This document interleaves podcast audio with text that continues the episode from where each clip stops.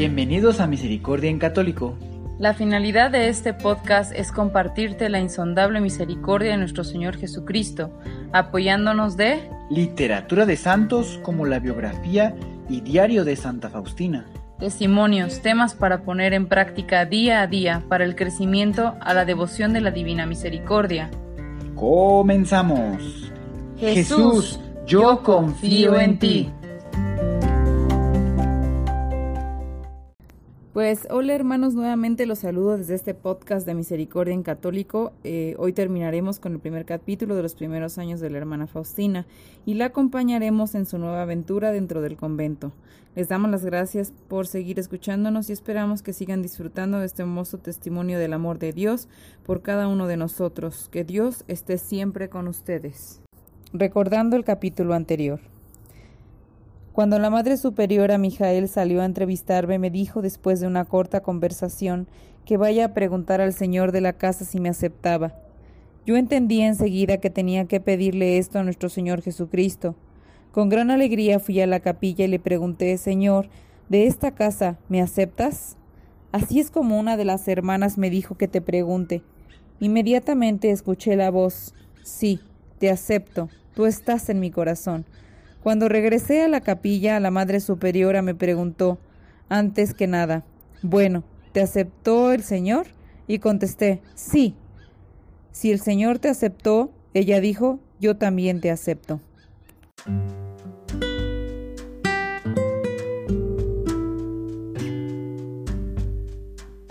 La llamada parte 3. La pobreza de Elena fue el mayor obstáculo para su entrada. No tenía dote. La Santa Sede fácilmente le hubiera dispensado de eso, pero necesitaba un ajuar, y la comunidad no tenía fondos destinados para ese propósito.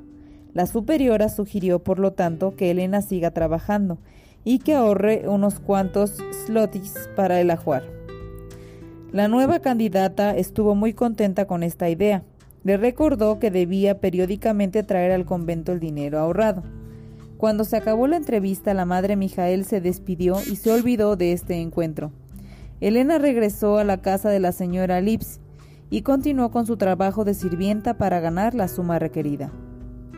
Unos meses después, durante una visita a la casa de la congregación en Vilnius, la madre Mijael se sorprendió al recibir una carta en la que comunicaba que cierta joven llevó 60 slotis para que le guarden como lo habían acordado. Luego de hacer memoria, la madre Mijael recordó de qué se trataba. De ahí en adelante el depósito de Elena siguió creciendo y durante un año ella había reunido la suma requerida. En este tiempo Elena tuvo dos retos particulares. El primero fue causado por su patrona, la señora Lips, a quien le agradaba la joven pecosa que tenía una visión tan alegre y saludable de la vida. Esta buena mujer no comprendía la felicidad y espiritualidad de la vida religiosa. Comenzó a efectuar planes de matrimonio para su empleada. Si hubiera puesto atención a los temas de las canciones que ella gustaba cantar, se hubiera dado cuenta que el matrimonio no tenía cabida en su vida. Por supuesto, no sabía que Elena ya había tomado una decisión que iba a influenciar en su vida. Sucedió en Vespers durante la octava de Corpus Christi el 25 de junio de 1925 cuando ella se volvió a Dios con todos los deseos de su alma. El Señor la llenó con una luz interior de un acontecimiento más profundo, de el como bondad suprema y belleza suprema. Elena experimentó la profundidad del amor de Dios hacia ella desde toda la eternidad. Usando palabras simples de su profundo ser, Elena hizo un voto de castidad perpetua. Con razón su canción favorita en ese tiempo era El Jesús escondido. Jesús escondido en el Santísimo Sacramento, a Él debo adorar, renuncio todo por Él y vivo solo por su amor. El otro reto para Elena surgió cuando su hermana Genevieve vino a visitarle. Aunque Elena no podía volver a su casa, escribió a sus padres desde Varsovia, contándoles el hecho de que sería admitida en el convento, luego que gane suficiente dinero para su ajuar. Sus padres le enviaron a Genevieve para disuadir a Elena de entrar al convento, pero ella se mantuvo firme en su decisión. Luego de pasar la noche en Varsovia, Genevieve regresó a Globiech. Fue un momento triste para sus padres verla regresar a casa sin Elena. Superando todos los obstáculos, Elena finalmente entró al convento la noche de la fiesta de Nuestra Señora de los Ángeles, el 2 de agosto de 1925. Y después de algunos años, Elena escribió en su diario recordando ese momento. Me sentí inmensamente feliz. Me parecía que entraba en la vida de paraíso. Una sola oración brotaba de mi corazón, una oración de agradecimiento.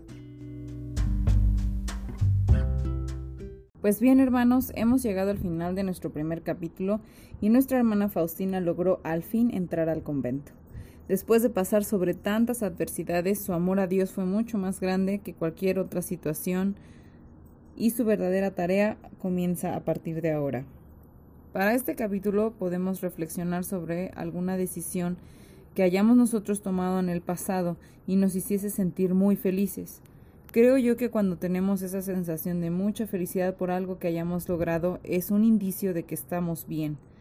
Cuando se involucran sentimientos de soberbia, superioridad y sentirse bien porque otro pudo menos que tú, es ahí donde eso que hicimos no estuvo bien o fue alcanzado no bajo la aprobación divina. Puede ser un poco confuso en el caso de Elena, porque sus padres no fueron felices por esta decisión, y podríamos pensar que estuvo mal. Sin embargo, no debemos confundirnos. Los papás de Elena no querían que su hija entrara al convento no porque no supieran que ella tenía esa vocación, ya que desde muy pequeña mostró un interés y habilidad para hacer lo que fue, sino porque para ellos implicaba dejar de tenerla cerca de ellos, y creo que aquí se mezclan dos situaciones principalmente.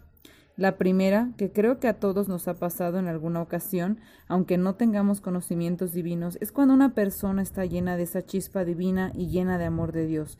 Queremos y disfrutamos estar cerca y nos hace de alguna manera ser muy felices. En el caso de Elena, en donde ella estuviera, hacía sentir paz y amor, y por eso las personas la querían cerca, porque al final todos buscamos estar cerca del amor.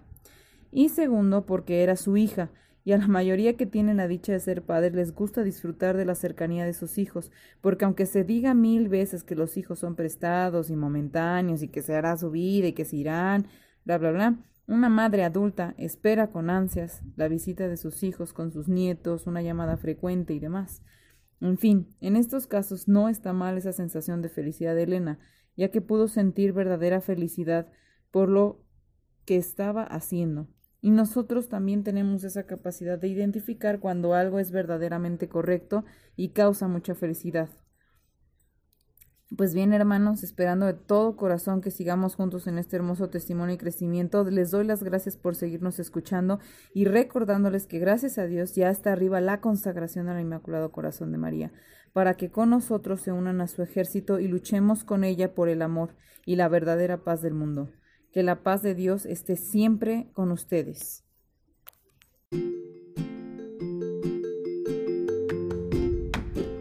Si es la primera vez que escuchas nuestro podcast, te invitamos a que escuches el numeral 0,1,1, que habla sobre las temáticas que se desarrollan en este podcast y el lenguaje que hemos propuesto para identificar cada una de ellas, y así sea más fácil para ti escuchar las que más te agraden. Te dejamos el link del audio y la lista de las temáticas en la descripción que este audio tiene.